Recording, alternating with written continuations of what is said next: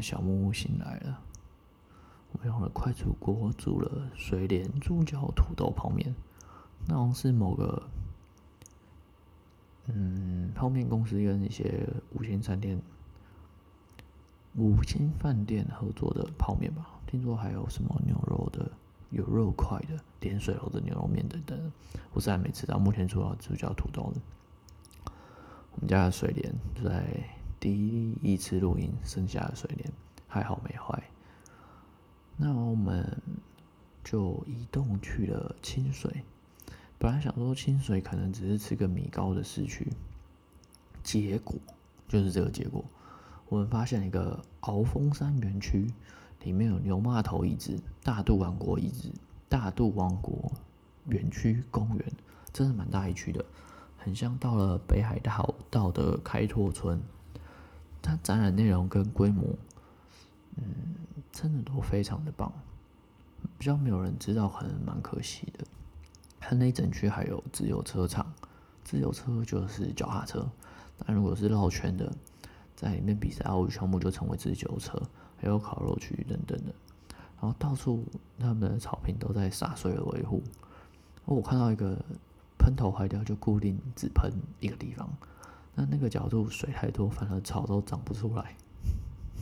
水太多也不行。那我们在大都王国的展间真的也待了蛮久的。其实主要当初大都王国在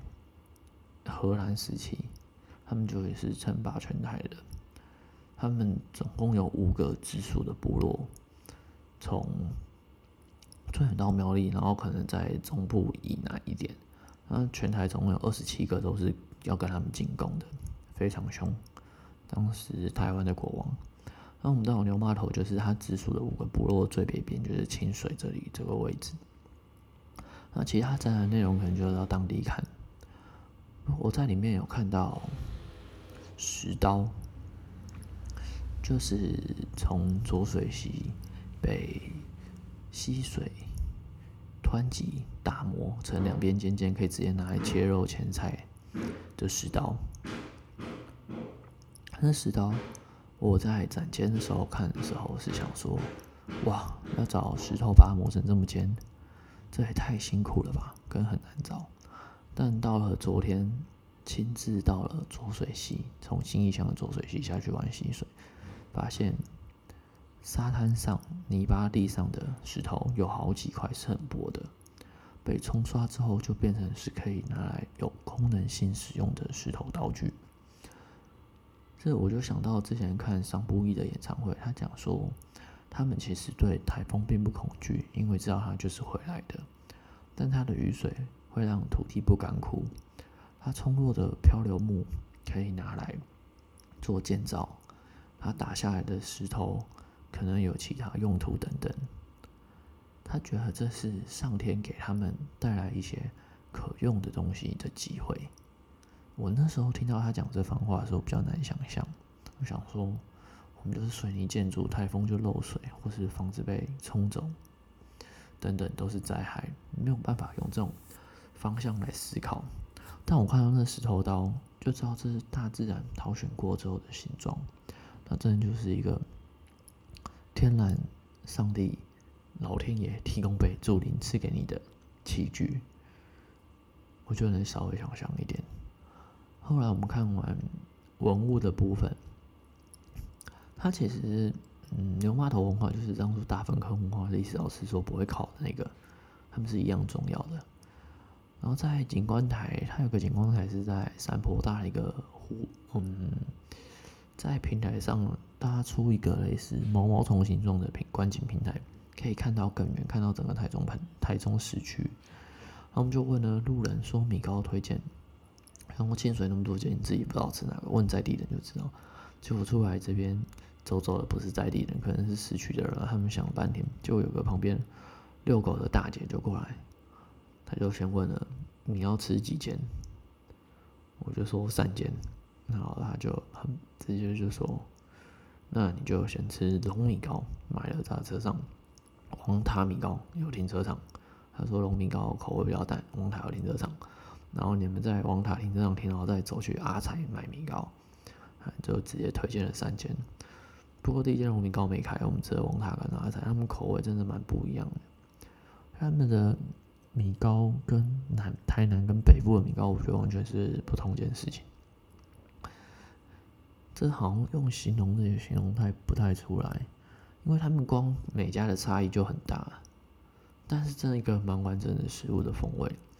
我觉得米糕有点类似经验上啦，就是类似超阿贵还是润饼那类的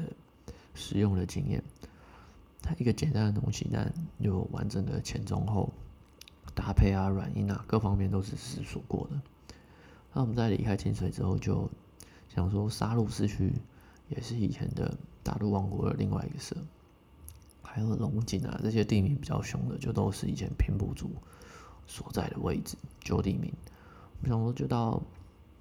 沙鹿市区看一下，如果有需要停就停下来，就经过就是一个比较简单的事。我觉得有点类似树林比较偏一点的地方，还是林口什么泰山交界啊，什么各方面那种交界的地方，有点点工业，有一点点市区，比较武的感觉。那我们就经过了沙鹿市区，就开去了南屯，去了法子东街开车，看一台双门的大水牛，就是宾士的代号 C 一四零，它是 S 系列的，就是 S 最大台的双门版本。然后啊，一我们去了歌剧院，检查一下施工品质。当初一东风雄真的蛮气的，因为图跟盖出来其实完全不一样。因为台湾都一直习惯以最低标的方法来来竞标，或是把建案标出去，或者工程。那这个歌剧院就标了公司标的最低标，发现哦干，我标这个价钱虽然得标了，但要盖成那样，我根本就盖不出来，那就只能返回去一直改人家建筑师的图。唉。这种最低标的习惯就一直有，台北看到十八标啊什么的又没了。那台南美术馆的施工品质也不太好，真的蛮可惜的。这习惯可能需要慢慢导正。但如果在我们这种习惯，如果不是最必要的标，那可能就很难想象说，就是纵观全部的条件，可能某个团队是评议完最适合施工的，但它价钱比较高，那这样是不是又会绕入其他监督者的还是？民众的画饼，这好像都需要时间。我们去看歌剧院之后，哦，它一楼也都是卖一些，就像台北华山啊、松山文创、松岩文创那些很文青的选品，但也不知道到底卖不能卖掉。我就觉得那些东西看的会有点腻，太多了。我们后来去旁边的鸟屋，全台最大的日本书局，比台北的信义区的还更大。台北好像开在星光三月里面还是哪里，我就不知道了。还有二三楼，范围真的不知道。我们在里面看一些威士忌啊、啤酒、咖啡的书，放一些杂志。然后它一楼是三一国际，放一台 Barbers 的 V 卡。我们在书局完之后，本来可能还想说市区跑几个景点，不过到了市区之后，好像开车上也卡卡的。然后对于台中比较偏市区的人接触，感觉那亲切感就是没有，就是我们好像就自主的不会想说在市区多留，我们就到了台中的周店十二月，他在台北当然那边有分店，算市民大道，然后台中就本店跟现在新开了一间很大间，然后我们没有定位就吃二楼的圆桌，然后隔壁的包厢就是老大在瞧事情，有小弟在帮老大介绍说，哎，他是谁谁谁啊？哦，大概按照镜头里哦，大概拢叫他小巴啦，然后就手持请八家就打扮，然后小弟就在帮老大倒酒，然后门就关起来。然后大部分人去那边用餐都有定位，蛮神奇的，可能台中有习惯定位的习惯吧。我们在吃完十二月之后，就去一个废弃的市场，叫中心市场，中意的中，新义的新，新意的新，对，中心市场。那就没落的传统市场，我们在新竹的东门市场也是没落的市场，但它中心市场可能就没落一半，然后进驻的比较文青的也进驻一半。它里面的咖啡蛮有趣的，那老板他说他的咖啡是生咖啡，因为他把咖啡豆用糙米研磨的磨磨米机把咖啡的壳都磨掉，它就让一些苦味啊、涩味之之类杂质都去掉，只剩下咖啡心。它的咖啡就喝起来蛮不像咖啡，而且它的咖啡越来越好喝。我觉得我自己点的那杯海岛的豆子，喝起来反而有点像干茶、苦茶，还是酒尾鸡的补药、狗尾草那些的味道。然后还有一些杯子啊，音响用的非常好，就在一些脚踏车废弃堆里面放一个很稳的喇叭架，里面放一颗 BMO 可能五万块的喇叭，蛮酷的体验的啦。而且那市场闻不太到市场的味道，他说是因为主委在他们那边要求，就是每一摊卖鱼卖肉之后的洗都洗的蛮干净的。他咖啡店就从下午两点开到晚上十点。很多熟客会在晚上八九点时候去喝咖啡，他咖啡喝其实也不会说咖啡因太多什么，所以他把外面抹掉了大半了。在喝咖啡的过程中，发现旁边有一间只卖汤的店，台中的呃年轻人哦，或者三四十岁那种，反正给我们一种就是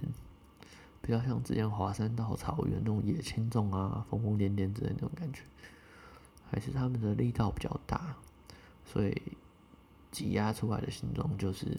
我们看到这样子。我们在南屯看车的时候，我问他说：“哎，你们这边车子排气量都那么大，大家不怕缴税金哦？”他就说：“我们台中拢做偏的啊，他说偏门的行业，不然就诈骗集团。大家车子就是要派头，钱都来得很快，没有再怕税金的，不然就是要开超跑。”所以他们那里摆的车四千 CC 以上非常多，那四千五 CC 税金一年就五六万了，然后再更高的就八万。普通的车子的税金一年大概是一万七。哦，那也很流行保时捷的凯宴啊、修理车什么的，或是一些比较特殊、大排气量、看起来比较凶的车种。我发现他们那边好像蛮喜欢穿黑色，可是黑色衣服上面很多图案的衣服，他们整体打扮就一种太中风格。我觉得比较凶狠，可能这就是大肚王国的范围的后代吧。整体来说是不太一样的。我们咖啡喝完之后，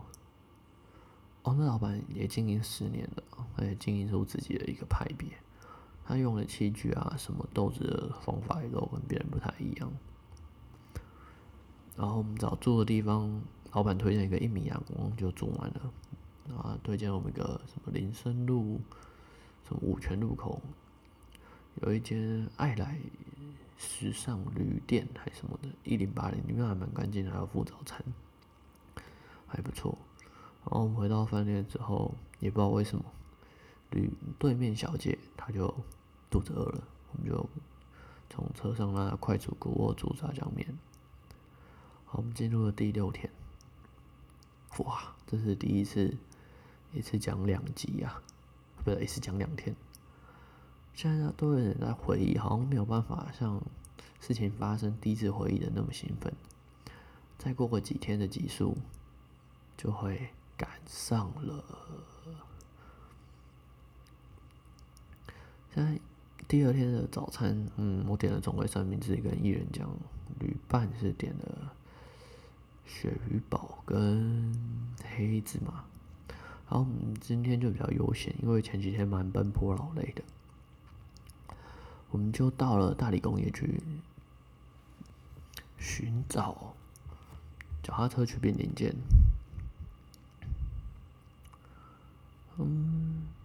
老板蛮酷的，他整个工厂里面都没有灯，然后也停了一台大水牛。啊，老板自己在看战车图鉴，然后零件找一阵子。反正还蛮顺利的，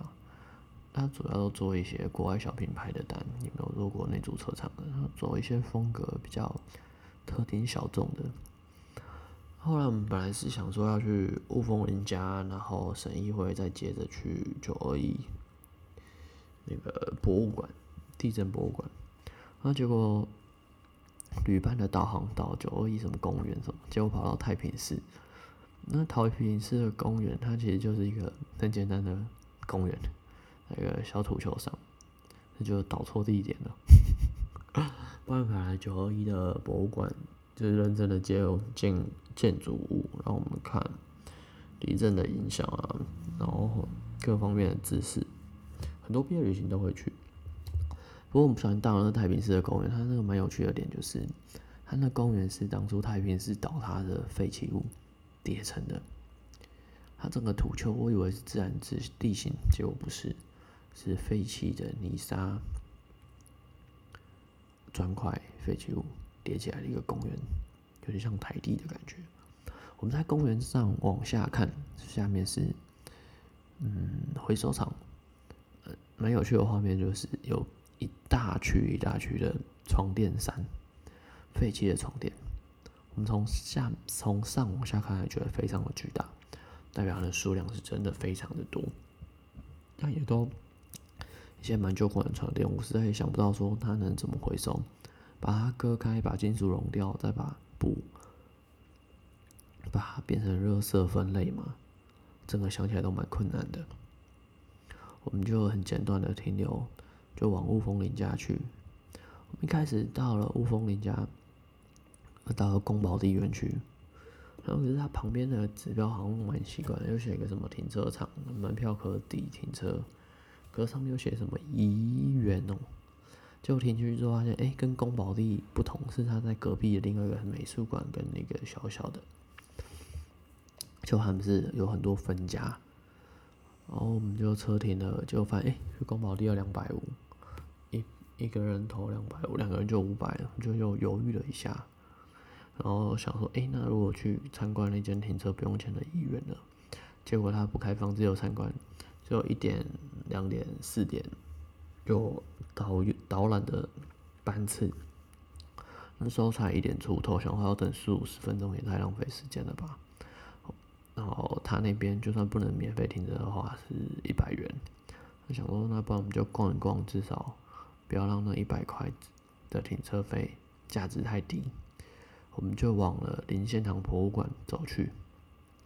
就林献堂博物馆是在他们那里明台高中里面。明台高中其实是以前的来源学校，来源是草头的来，莱特兄弟的来，然后园区的园。那时候一开始在日本的时候，他举办了夏季学校，那算是非武装的抗日运动，因为日人是不准。台湾人成立学校的，他们就哦，除了来源他办下学校，他不能让台湾人受教育办学校以外，他们就强硬的办了一个台中一中，就现在台中一中，就是当初他们林献堂办的。然后我们在林献堂博物馆里面，从门口往内看，感觉好像可能有一些家具，结果里面收藏跟文献、日记各方面都蛮精彩的这些照片。然后遇到的馆员是刚好值班的国文老师。然后就讲了蛮多的，他最后讲说：“你不觉得他很可怜吗？我在这每天看他的日记，看了真的觉得他一辈子很悲惨，也很替他感到不平。因为林献堂本身他在十五岁之前还是五岁，好像是十五岁，是清朝。然后后来日本统治五十几年，就整天也是受压抑。他自己坚持说，从头到尾他不讲日语，不学日语。嗯，然后到了。中华民国国民党政府，中国国民党政府来的时候，判的就判到又不是他希望的祖先来，反而是一个一些素质更低的一些政权。反而他也后来发生二二八，也怕自己有受牵连，反正他就晚年就躲去日本。他一辈子在抗日，最讨厌日本，结果他只能躲去日本。里面的家具真的多到爆炸多，有一组那种黑檀木的椅子，黑檀木是密度最高的木头，它那边的椅子就都没有说禁止坐，还是说不能摸，因为它东西太多了，就是里面那些清朝到现在椅子就直接让你坐，然后你也可以摸，我就也太难看了，整组黑檀木的椅子，嗯，我们在这边，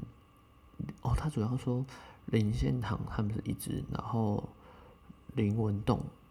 哎呀林朝栋，他们另外是一支，他们就是两个派系，就有点像宗家跟分家那样，就是日向雏田、日向林次，然后林献堂他们这个派别就都是文将，然后另外一个疑员是他的堂兄，他是有考到秀才还是举人的，比较偏的，但也过得好好的。然后武将就是革命啊，就是有军队的呢，就是林朝东他们那个就是宫保地园区。那他们在清朝那时候用兵，这有军队在抗日之后，他们就是不认日本人为执政者，他们就就都去上海了。啊，去协助孙中山革命的，他们的第三代，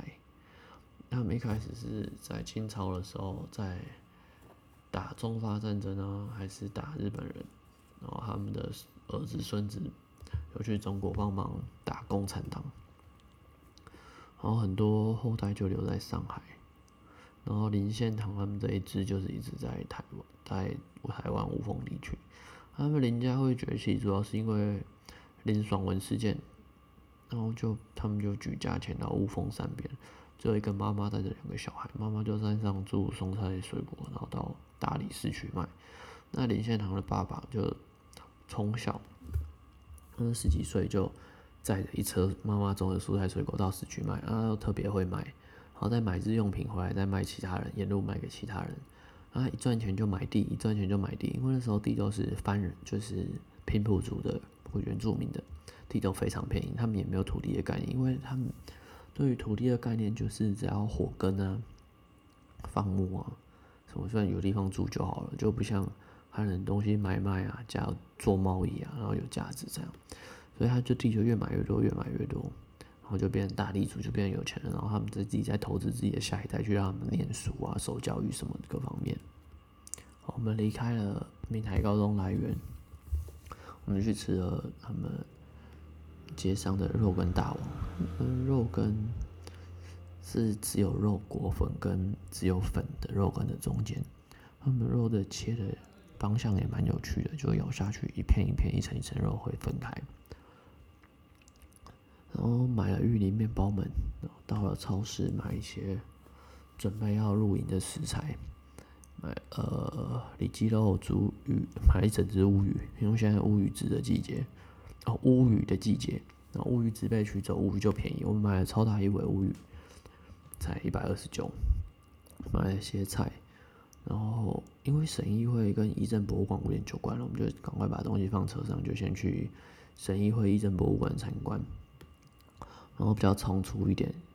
哦，那是也蛮值得去的博物馆，个人还蛮喜欢的。一楼就比较多当呃这一届的立委的照片，就是二三楼就比较有趣，他们整个国国大代表还是日治时期的请愿那些就都介绍都带到。嗯，在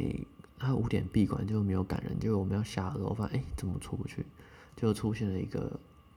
管理员。然后他以前是国大代表的司机大哥，他说他以前都在这边服务，后来被调去立法院，然后又回来。他讲话那种海派洪亮，还是那种有礼貌的感觉，就真的蛮像那种很哎哎委员今天的便当还有会哎委员这边请哎委员我们下午两点有个会议哎谁谁谁张委员外找什么这种感觉。啊，我们到离开之后。就往停车的地方，那边旁边是一个登山步道的登山口，就跟北部一样，登山口都有人卖一些农产品啊、蔬菜水果。通常北部那种地方好像都卖观光客，就卖比较贵。就他那一斤卖一斤香港卖十串，一斤香蕉卖十块，然后一整串才十二块，有六七根吧。然后木瓜是八条一百，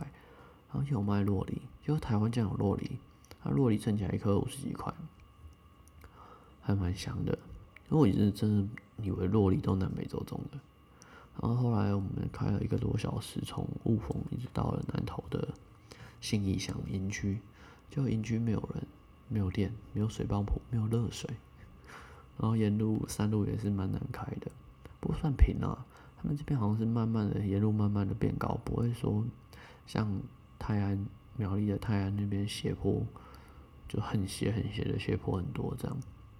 然后我们就杀鱼啊，腌肉煮鱼汤。因为到时候已经天黑了，然后营区没有灯，因为营主他平常住家里，就请了邻居帮忙开门、开总开关、电源。结果电源故障，热水器的水泵壶也故障，我们就用汽车的大灯搭帐篷。嗯，鱼汤整锅加豆腐、炒小白菜，然后吃完就休息了。迎接第七天。